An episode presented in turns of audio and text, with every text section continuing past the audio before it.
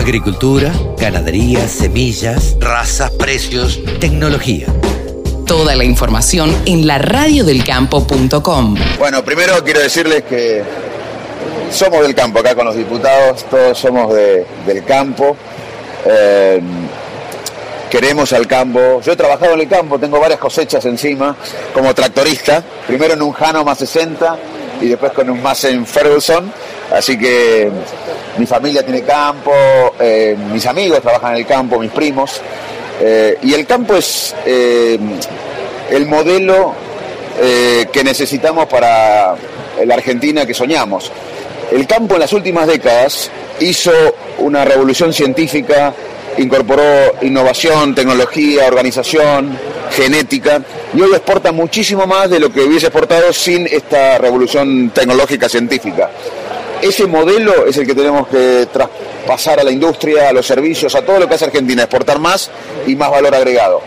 Y el campo lo hizo aún teniendo un freno de mano de la Argentina, con impuestos, con retenciones eh, y sin un proyecto de país. El campo se encuentra eh, productivo, vigente, Em, dinámico en un país que no lo apoya, que le pone un freno de manos y además que no tiene un plan ni económico, ni de Estado, ni de país.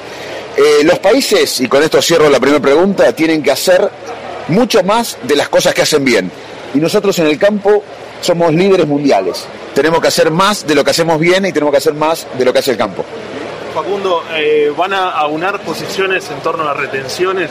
En el espacio hay varios proyectos dando vuelta. Quería ver cómo estaban esas negociaciones. Sin duda, sin duda. No podemos pedirle al campo que siga invirtiendo, que siga produciendo, que importe tecnología, que genere valor, eh, ahogándolo con los impuestos. Acá vinimos a, decir basta de impuestos, así que desde el bloque de la UCR y espero que desde el bloque de, opositor eh, trabajemos duramente para ayudar al campo a crecer aún más. El campo, eh, la frase más gráfica que tengo es que tiene un freno de mano y esos frenos de mano son los impuestos.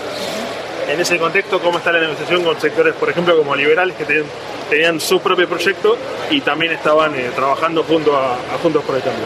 Hay que dialogar, porque ya te dije, el campo, el campo representa gran parte de la economía que puede ayudar, como lo estuvo haciendo hace tiempo, a, la Argentina.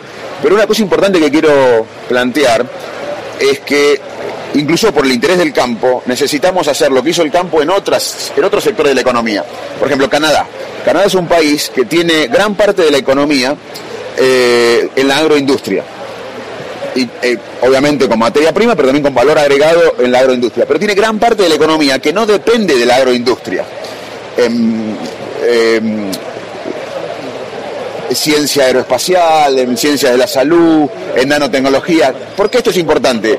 Porque si no, si en Argentina tenemos el campo que lidera y que es eh, líder internacional y le va bien, y otras áreas que no están tan desarrolladas, en cada crisis le pedimos al campo.